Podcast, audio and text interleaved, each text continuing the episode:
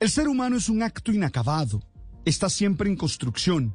Por eso para poder tener una vida satisfactoria es necesario que se tenga un propósito, que se construya un proyecto de vida. Uno de los problemas más serios que tenemos como sociedad es el hecho de que algunos seres humanos se sienten frustrados, que sientan que su vida no tiene sentido. Esto porque de alguna manera se han olvidado de construir un proyecto, un plan que puedan ejecutar en el camino de su existencia. Ese plan tiene que hacerse desde el ser, esto es, desde el conocimiento propio, desde la conciencia de las habilidades y de las capacidades que se tienen para realizarse como humanos. Muchas veces los proyectos de vida fracasan porque no nacen en la realidad de vida de cada persona. Nacen en ilusiones, en fantasías hasta irracionales, pero no en auténticas habilidades que sirvan de cimiento para la construcción de un proceso. Esto implica que, por ejemplo, el oficio o la profesión, esa que ejercemos, esté alineada y articulada con las habilidades que tenemos.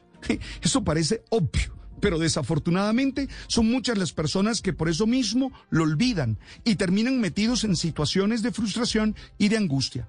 Ayer leí la noticia de un estudio realizado por la firma internacional Universum, que reveló el ranking de los lugares en donde los estudiantes colombianos quisieran poder entrar a trabajar. Por ejemplo, aquellos que están encaminados hacia los negocios y la administración manifestaron que Google es el lugar en el que más quisieran llegar.